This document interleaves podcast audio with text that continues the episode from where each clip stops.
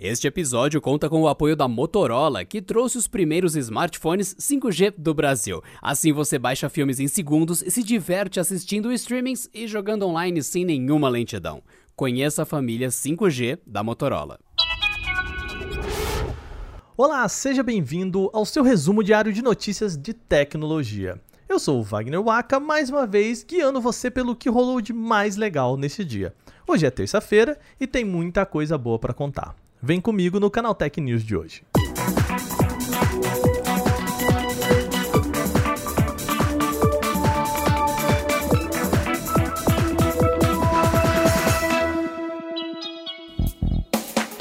O Instagram deu um passo importantíssimo para a segurança infantil na rede social. Uma nova política da empresa proíbe agora que adultos mandem mensagens diretas para jovens que não os seguem de volta. O objetivo é bem claro: evitar que pessoas usem a plataforma para pedofilia, extorsão e até aliciamento de menores de idade. A plataforma também traz uma atualização de algoritmo que identifica se uma pessoa tem um comportamento suspeito. O Instagram não informou como esse sistema funciona, mas provavelmente acompanha se uma pessoa manda mensagens com frequência para menores. Assim, rotula esses usuários como pessoas com comportamento suspeito. Segundo o Instagram, o recurso já começa a funcionar em alguns países neste mês, mas ainda não há uma lista dos locais a receberem a novidade. Mas é possível que o Brasil esteja aí já na primeira leva. Vale aqui um lembrete para os pais, hein? Sempre importante ficar ligado no site que seus filhos frequentam ou com quem eles conversam na internet, beleza? O Rap fez uma movimentação para ajudar restaurantes nessa fase mais rígida das restrições da Covid-19 a empresa começou a oferecer um pacote de isenção de taxas de 90 dias para novos restaurantes que entrarem na plataforma. Além disso, a companhia também vai antecipar pagamentos dos restaurantes em até 7 dias após a venda. Por fim, o Rappi também abriu um fundo dedicado para apoiar restaurantes de médio e pequeno porte nesse momento. Para estimular o pessoal a ficar em casa, o Rappi também está oferecendo 30 dias de Rappi Prime gratuitamente para novos e antigos assinantes. Com isso, usuários ganham entrega grátis e outros benefícios no serviço, é só ir lá e usar o cupom disponível.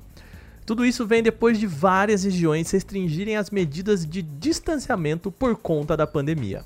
O Canaltech reforça aqui as boas práticas, lembra aí, lavar bem as mãos, manter o uso de máscaras e evitar sair o máximo que puder. Vamos colaborar, hein, galera?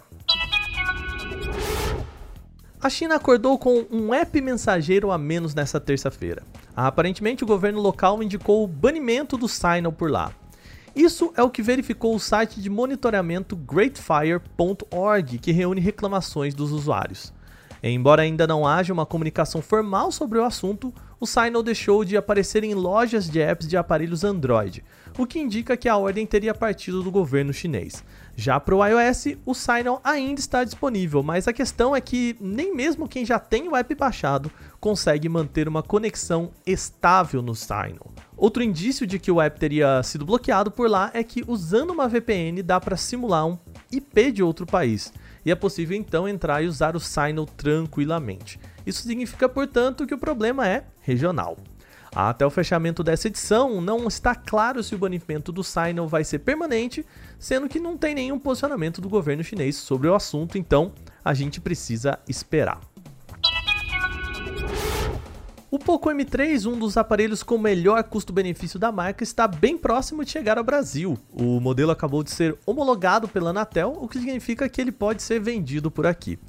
A Poco é um dos braços da Xiaomi com foco em custo-benefício.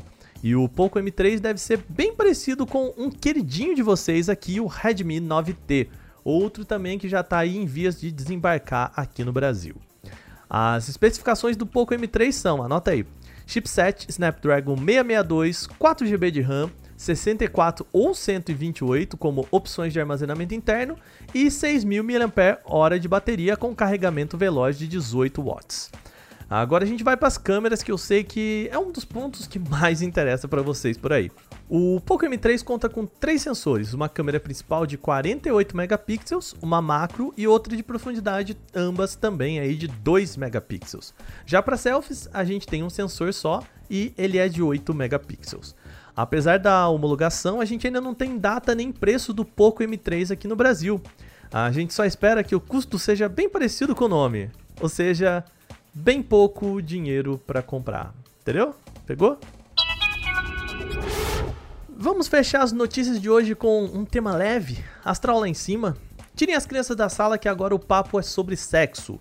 Uma empresa holandesa chamada Kiro lançou um aparelho que promete proporcionar uma experiência de sexo virtual muito próxima à do sexo real. Sente só. A Kiro tem um pacote chamado Titan VR, que une um headset de realidade virtual com um masturbador vibratório masculino. A ideia é conseguir reproduzir sensações que representem o que o usuário está vendo na tela. E como esse site aqui ele é sobre tecnologia e não sexo, vamos ao que realmente interessa.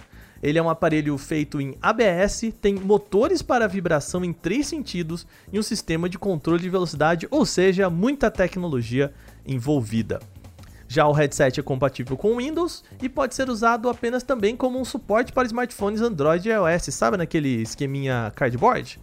Pois é, e quanto custa essa brincadeira? O Titan VR vai ser vendido pelo site da fabricante por 199 dólares, o que representa mais ou menos aqui no Brasil R$ 1.100. Infelizmente, a empresa não faz envios para o Brasil. Ficou curioso? Será que a gente vai ter aqui esse como o representante do futuro do sexo aí? Bom, no mínimo, de novo, é curioso esse aparelho, né? Muito bem, depois desse combo de notícias, o Canal Tech News fica por aqui. Você pode curtir o fim do dia por dentro de tudo que rolou de mais importante no mundo da tecnologia. Mais uma vez, esse programa foi roteirizado, apresentado e editado por mim, Wagner Waka, com a supervisão de Patrícia Gnipper. A gente se vê amanhã, hein? Espero você lá com mais notícias sobre o mundo da tecnologia. Um beijo e até a próxima.